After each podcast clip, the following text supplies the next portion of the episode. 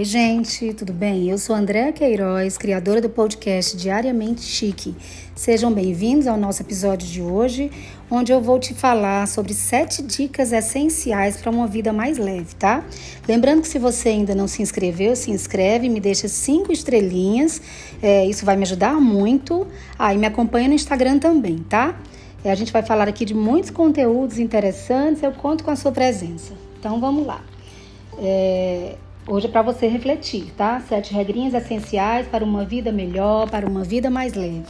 A primeira dica de hoje é o seguinte: nunca se compare a ninguém. Não julgue ninguém, você não sabe o que essa pessoa já teve que enfrentar na vida. Calçar o sapato do outro é bem difícil, falar é mais fácil, com certeza.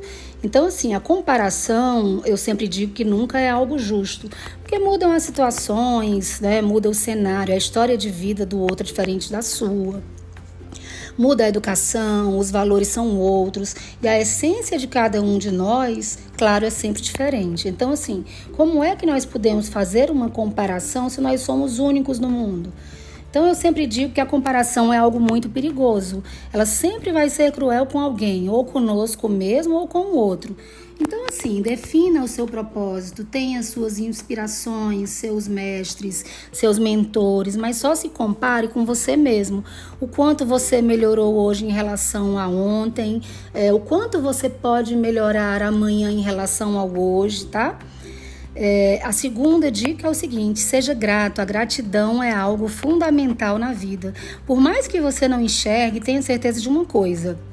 Você não foi contemplado com todos os problemas do mundo. Olha ao seu redor. Então agradeça e agradeça para que o universo possa te retribuir com mais. Enxergue os problemas como algo necessário para a sua evolução. Né, nessa vida, como uma oportunidade de demonstrar as suas habilidades e crescer através disso, tá? É, a terceira dica é o seguinte: faça as pazes com o seu passado. Aceite o seu passado, porque o tempo ele não vai voltar atrás. Então, deixe o passado lá no lugar dele, lá atrás. Né?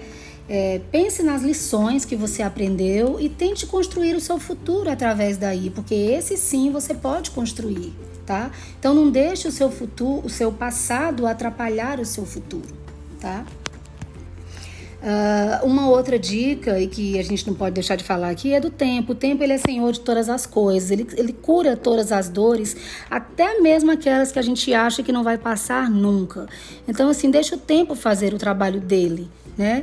Tem uma expressão que diz é, dê tempo ao tempo, e essa expressão faz muito sentido, porque a dor que você acha hoje que é, é imensurável, que é muito grande, amanhã ainda vai doer muito, depois de amanhã ainda vai doer bastante, mas uma hora lá na frente você vai perceber que assim você só tem a lembrança dessa dor, né?